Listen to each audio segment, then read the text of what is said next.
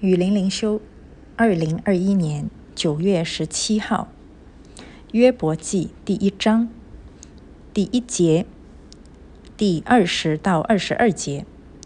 乌斯地有一个人名叫约伯，那人完全正直，敬畏神，远离恶事。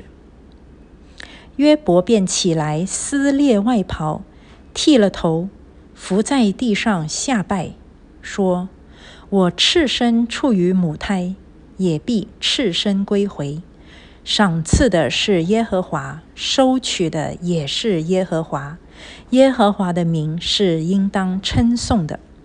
在这一切的事上，约伯并不犯罪，也不以神为愚妄。啊，今天是啊，开始分享约伯记啊，因为。啊，以前呢，就是从诗篇开始，一直呃，然后是箴言，然后是传道书雅歌，那么还剩下约伯记，就完成了这个诗歌智慧书啊。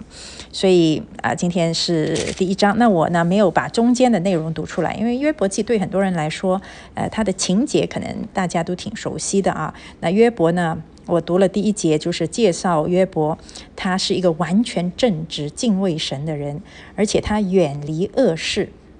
哎，这个是呃很很难得的啊！什么叫远离恶事？那他是一个，就是一个正直人，他是你必须要刻意的去远离恶事，因为这个世界，基本上所有的人、所有的事都是握在恶者的手中啊，所以呢。身边的恶事是很，就是很正常、很正常的。当你远离恶事的时候，你会在别人的眼中就是成为一个不正常的人。很多人间啊的取乐的方法，人间要追求的东西，人间的价值观，你都要远离啊。所以基本上你在别人眼中就是一个怪人。好，可是呢，在上帝的眼中就是一个正直人。那正直人、敬畏神的人，不代表他是完美无罪的人，他肯定依然是一个罪人啊！世人都犯了罪，包括约伯，肯定也是一个罪人。可是呢，上帝很欣赏，经常会提到的就是 upright，就是一个正直的人。呃，意思就是说，即使他犯错，他会承认自己犯错啊。他以上帝的标准为自己的标准，所以他把他的整整个的良心是放在上帝的光照底下。那么，所以他如果犯错的话，他不会隐藏，他不会撒谎，呃，他也不会。继续任由自己去犯错，所以这样的人呢，他就是一个敬畏神的正直人。那约伯就是这样的一个人啊。那后来我们就知道了，呃，他他是一个很有福气的人，有很多儿女，而且呢很多的财富。然后上帝就呃在魔鬼面前好像是夸口的样子啊啊，你看啊，我的仆人约伯，哇，他多么的正直敬畏神啊，他远离恶事。那魔鬼呢就不服气。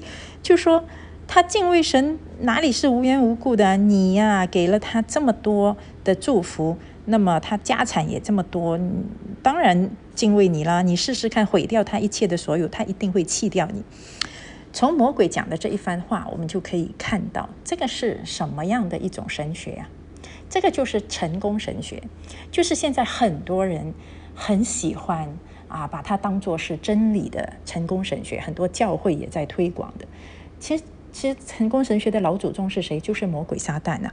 就是说，如果你敬畏神，神就赐福给你；那你越敬畏神，神就越赐福给你。好，所以呢，你祷告祷到很大声，你表现出一副敬虔的样子，你的信心很大，上帝就在物质上面，在今生的福分上面就大大的加添给你，是不是这样？这个是由谁说的？这个不是上帝说的，这个是魔鬼说出来的啊！这就是成功神学。好，那么然后呢？啊，上帝就呃容许魔鬼大手大脚的去干，就是给了他一个限制，嗯，不可以伸手加害于他。就是说，他的身外之物你全部都可以爱怎么样就怎么样，只是你不要伤害他的身体啊。所以魔鬼是呃做任何事情，其实是要有上帝的限制的啊，只能在上帝所允允许的范围之内去做恶。那可是呢，在这个范围之内，魔鬼是心狠手辣的，所以他就一步一步来了啊。那一开始呢，就呃夺去呃约伯的所有的这个牲畜。也就是财产啊，那以前他们的财产，他们没有银行去存款，所以牲畜就代表了他们的很重要的财产。然后呢，神又降下火来，将群羊和仆人烧灭。然后呢，呃，又有这个加勒底人来把他的骆驼仆人杀了，骆驼呃抢走。然后呢，呃，最要命、最要命的就是说，他的儿女正在一起吃饭喝酒的时候。就有那个狂风刮来，呃，就把这个房子吹得倒塌，然后房子就倒在他的儿女身上了，他们就全部一次过全部都死了。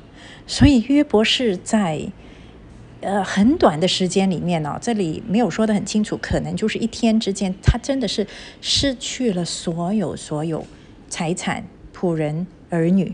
啊，那所以这我后来读出来的那一段呢，就是他在失去这一切以后，他就起来撕裂外袍，剃了头，伏在地上拜。那他说什么呢？通常我们的反应都会是什么啊？为什么这种事情会发生在我的身上？上帝啊，为什么？为什么？可是约伯却不是。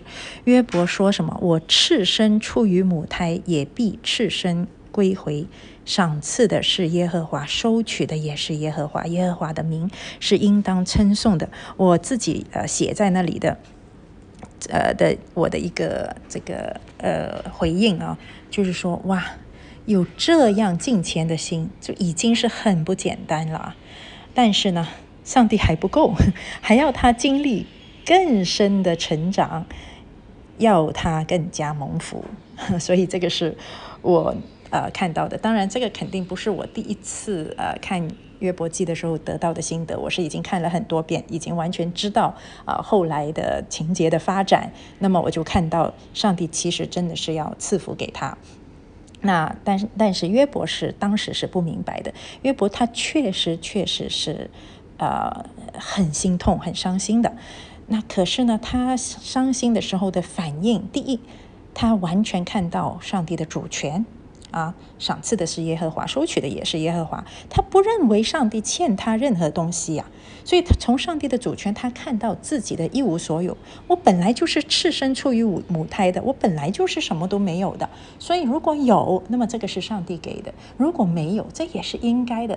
这是多么深刻的一个看见，多么谦卑和真实的一个认识，就是说他真的认识到自己。在上帝面前的一无所有，这跟我们很多人很不一样啊！我们很多人的前提就是上帝欠我们的，所以当我们失去了一些东西以后，我们就会直问上帝：为什么要使我失去这些？我如果失去健康，上帝啊，为什么没别人不得这个病，就我得这个病？啊，所以前提就是上帝欠我健康。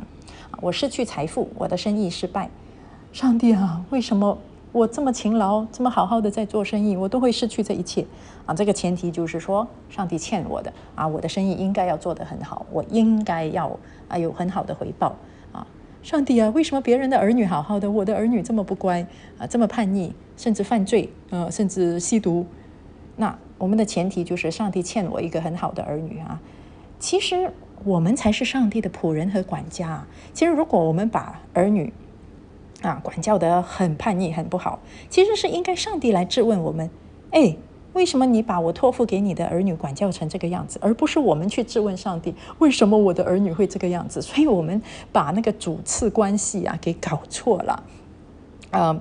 曾经，这个唐从容牧师在讲到的时候，他就说，他看到一张照片，就是一个女人，她在战争中失去了丈夫，这个丈夫去打仗，那么就死了，死在战场。而这个女人就抬头问天，问苍天，问上帝，就是说，上帝为什么人间要有战争？啊，也很多人是这样问的啊。如果这个世界有有上帝，为什么人间会有这么多苦难，有这么多战争？这个都是人的一个很愚蠢、狂妄的前提。问这个问题的人可能很善良哦。可是，其实他的本质，他罪人的本质是愚蠢又狂妄的，就是认为上帝欠人类的，啊。所以唐崇荣牧师说，应该上帝来质问人：为什么我把这个世界交给你管理？你管理到有战争，是上帝应该问人：为什么这个世界有战争、有罪恶啊？有这么多不公平、不公义的事情，而不是人去质问上帝，明白吗？我们是仆人呐，所以啊，有约伯这样的心态的人，其实真的是很难得啊。啊，那么，嗯，你说是因为上他这么敬虔，上帝才爱他呢，还是上帝爱他、拣选他，使他有这么敬虔的心啊？这个，我觉得，呃，我我我们从任何一个角度来看都是可以的啊。我是有这样子去问，我觉得，呃，不影响我们追求敬虔的生命嘛，啊，那可是我觉得更重要、更难得的，呃，就是他已经有了这么敬虔的心，可是呢，在上帝眼中。这个是一个福分啊，这个是一个赐福。可是上帝赐的福是远远还不够的。不管你的灵命到达了哪一个程度，在上帝眼中还可以给你更好的、更多的啊。当然，这个过程很苦了啊。嗯，可是呢，呃，上帝知道什么是最好的啊。所以最后一节，在这一切的事上，约伯并不犯罪，也不以神为愚妄。我真的觉得啊，约伯。啊，有点像大卫，我在这里有点看到像大卫，因为大卫是一个很合神心意的人，贴近神心意的人。约伯就是他，真的是像上帝的一个知己一样。我我觉得上帝会很高兴有这样的知己，有这么懂他的人啊。可是呢，还不够，还需要成长。所以我们就跟着约伯一起在他的苦难中成长，和看他怎么样领受上帝更深的祝福。